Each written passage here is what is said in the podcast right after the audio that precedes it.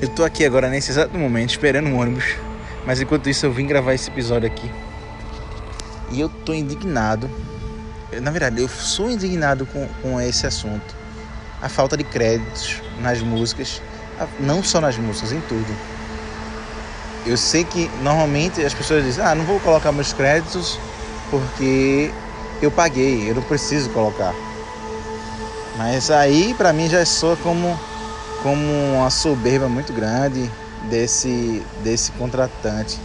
Mas enfim, cada um com suas ideias.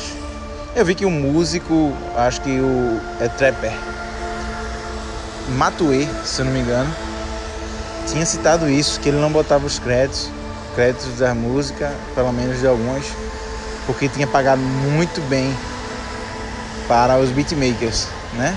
Por exemplo. E beleza. Como eu disse, eu acho isso uma soberba muito grande para o contratante, no caso aí é o artista, ele é um artista também, né? Eu acho, não é porque ele pagou que ele não pode dar os créditos.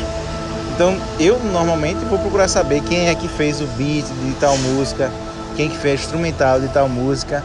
E eu encontro, me deparo com vários músicos que postam suas, é, suas músicas nas plataformas digitais, como Spotify, como até no YouTube também, né? É, diz e tudinho. E quando eu vou ver os créditos, não tem crédito. Produtor, que no caso é o, o cara que fez o beat, ou então o cara que fez o instrumental, o, não tem. A galera simplesmente não coloca. Eu acho isso um absurdo.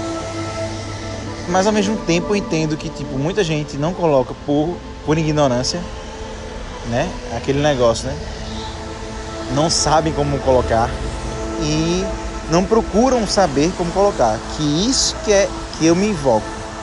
É, você fez uma vez e na segunda vez está no mesmo jeito, você não procurou saber. Então, essa é minha indignação com os artistas é, independentes por aí que nunca dão os créditos para o beatmaker, para o, o cara que fez o instrumental, entendeu? Seja lá como for, né? Obviamente, é, produtor da música às vezes precisa pelo menos um nome, mas é, beleza que pode ter participado várias pessoas na música, mas você bota pelo menos o principal, aquela pessoa que reuniu aquele pessoal todinho, que deu as ideias para aquele pessoal todinho, entendeu?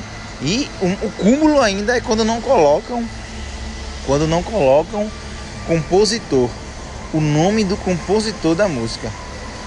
Mano, mano, porque muita gente às vezes uma pessoa faz uma música para alguém e eles mandam e a galera não coloca o nome do compositor, mano. Vixe, os caras fazem versões de outras músicas, cover no caso, né? E tipo, não coloca o nome do compositor, mano. Você, isso é o cúmulo para mim, velho. Mas enfim, eu deixo aqui minha indignação. E agora que todos que ouvirem esse podcast, mande para alguém que você, né, saiba que não, não botou os créditos, para ele se ligar que tipo, pô, velho, isso tá errado, tem que fazer. Tem como corrigir, vai lá e ajeita, entendeu? Isso não só acontece na música, né? Tipo, tirou foto, dá os créditos do fotógrafo. O, o, cara que filmou, dá os créditos do videomaker.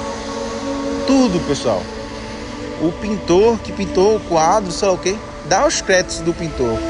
Seja lá o que for a arte, o que for o trabalho, dê os créditos devido a quem produziu, quem fez aquele serviço. Eita, meu ônibus agora, pessoal. Falou para vocês, abraço e até o próximo episódio do Pod Hack. Ouça também a playlist Artistas Hack com as produções e distribuições do Estúdio Projeto Rec por John Leno L7. Abraço.